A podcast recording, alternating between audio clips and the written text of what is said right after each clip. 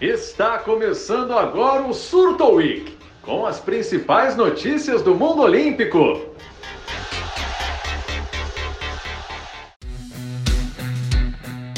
Olá, seja bem-vindo e bem-vindo ao Surto Week, o podcast do site Surto Olímpico, com os principais destaques do esporte na última semana. Eu sou o Lucas Bueno e estou aqui com o Gabriel Gentili. Oi, Lucas. Nós começamos o Surto Week falando dos pré-olímpicos de basquete. Basquete. Estão definidos os últimos países classificados para os Jogos Olímpicos no basquete masculino. Infelizmente, o Brasil perdeu a final do seu pré-olímpico contra a Alemanha por 75 a 64. Será a primeira vez desde os Jogos de Montreal em 1976 que o Brasil não vai participar da disputa da modalidade. No pré-olímpico de Kaunas, na Lituânia, a Eslovênia venceu os donos da casa na final e se classificaram para Tóquio 2020 com um show de Luka Doncic. Ele marcou 31 pontos na vitória por 96 a 85. Nas outras finais, a Itália bateu a Sérvia por 102 a 95 e a República Tcheca venceu a Grécia por 97 a 72. Saltos ornamentais. O Brasil ganhou duas medalhas de ouro no Grand Prix de saltos ornamentais, etapa de Bolzano, na Itália. Ingrid Oliveira venceu a final da plataforma de 10 metros no feminino e Isaac Souza venceu a prova masculina da plataforma. No trampolim de 3 metros, Luana Lira ficou em quarto lugar e Ana Lúcia Santos em sétimo. Já Cauã Pereira ia participar da final masculina da plataforma, mas foi poupado pela comissão técnica após sentir uma lesão no aquecimento. Tênis Está rolando o torneio de Wimbledon, então bora falar sobre o desempenho dos brasileiros na primeira semana do torneio.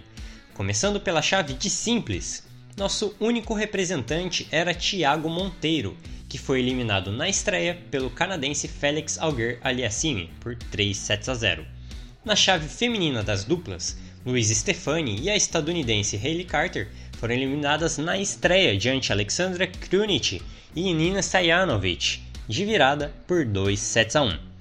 No mesmo dia, mas no primeiro jogo da chave de duplas masculinas, Marcelo Demoliner e o mexicano Santiago Gonzalez perderam por 2 sets a 1, também de virada, para Andrei Golubev e Robin Hasse. O problema é que Golubev e Hasse fizeram outra vítima brasileira. Na segunda rodada, eles venceram Bruno Soares e Jamie Murray por 2 sets a 1. Ainda na segunda rodada da dupla masculina, Rafael Matos e Thiago Monteiro perderam por 2 sets a 0 contra Juan Sebastian Cabal e Robert Farah. Na chave de duplas mistas, mais uma eliminação em segunda rodada. Luiz Stefani e Marcelo Demoliner caíram diante Sander Gilly e Hayley Carter por 2 sets a 1. O único representante brasileiro ainda vivo no torneio, pelo menos até o momento dessa gravação, é Marcelo Melo, junto ao polonês Lucas Kubot, que conquistaram duas vitórias até o momento.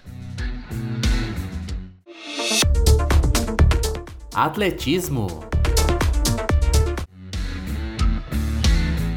O norueguês Karsten Warholm quebrou o recorde mundial dos 400 metros com barreiras na etapa de Oslo da Diamond League. O atleta completou a prova em 46 segundos e 70 centésimos, melhorando em 8 centésimos o recorde anterior do norte-americano Kevin Young. O brasileiro Alisson dos Santos terminou a prova em segundo lugar e quebrou o recorde sul-americano com um tempo de 47 segundos e 38 centésimos. E três dias depois, neste domingo, Alisson abaixou o recorde continental novamente, ao vencer a etapa de Estocolmo em 47 segundos e 34 centésimos. Outro brasileiro que teve bons resultados na semana foi Thiago Braz. O campeão olímpico fez sua melhor marca este ano, saltando para 5 metros e 82 centímetros em competição na Polônia.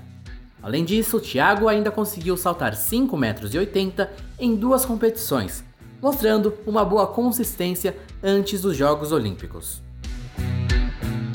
A velocista Sha'Carri Richardson foi suspensa por 30 dias após um exame antidoping feito no dia em que venceu a final dos 100 metros na seletiva olímpica dos Estados Unidos.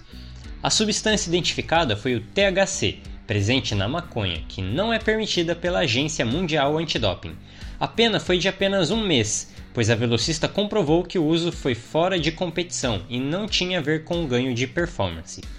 Como ela teve os seus resultados do dia suspensos, Richardson não vai poder disputar os 100 metros em Tóquio. Porém, a atleta ainda está elegível para ser convocada para o revezamento 4 por 100 feminino. E na última terça-feira, terminou o período de classificação olímpica do atletismo. A última vaga via índice do Brasil veio na data final, com Núbia Soares conseguindo a marca de qualificação do salto triplo em um meeting na Espanha. Núbia saltou para 14 metros e 68 centímetros, ficando a 1 centímetro do recorde brasileiro. Após a atualização do ranking mundial, a Confederação Brasileira anunciou a equipe completa. 53 brasileiros vão participar das competições de atletismo nos Jogos Olímpicos de Tóquio. Futebol As equipes de futebol em Tóquio 2020 foram aumentadas de 18 para 22 integrantes. Na seleção feminina, a técnica Pia Soundhag vai usar as plantes que já estavam concentradas com o resto da equipe lá nos Estados Unidos. A goleira Aline, a lateral Letícia Santos, a meia Andressa Alves e a atacante Giovana. Pia também chamou Angelina para substituir a Adriana, que sofreu uma lesão no joelho e foi cortada. No masculino, o técnico André Giardini enviou a lista final para a FIFA na última sexta-feira, dia 2. Richarlison, Martinelli e Douglas Augusto foram convocados nos lugares de Pedro do Flamengo, Malcolm do Zenit e Gerson do Olympique Marselha, que não foram liberados por seus clubes. Para as quatro vagas extras, Jardine chamou o goleiro Lucão, o lateral Abner, o zagueiro Bruno Fuchs e o meia Renier. Handball.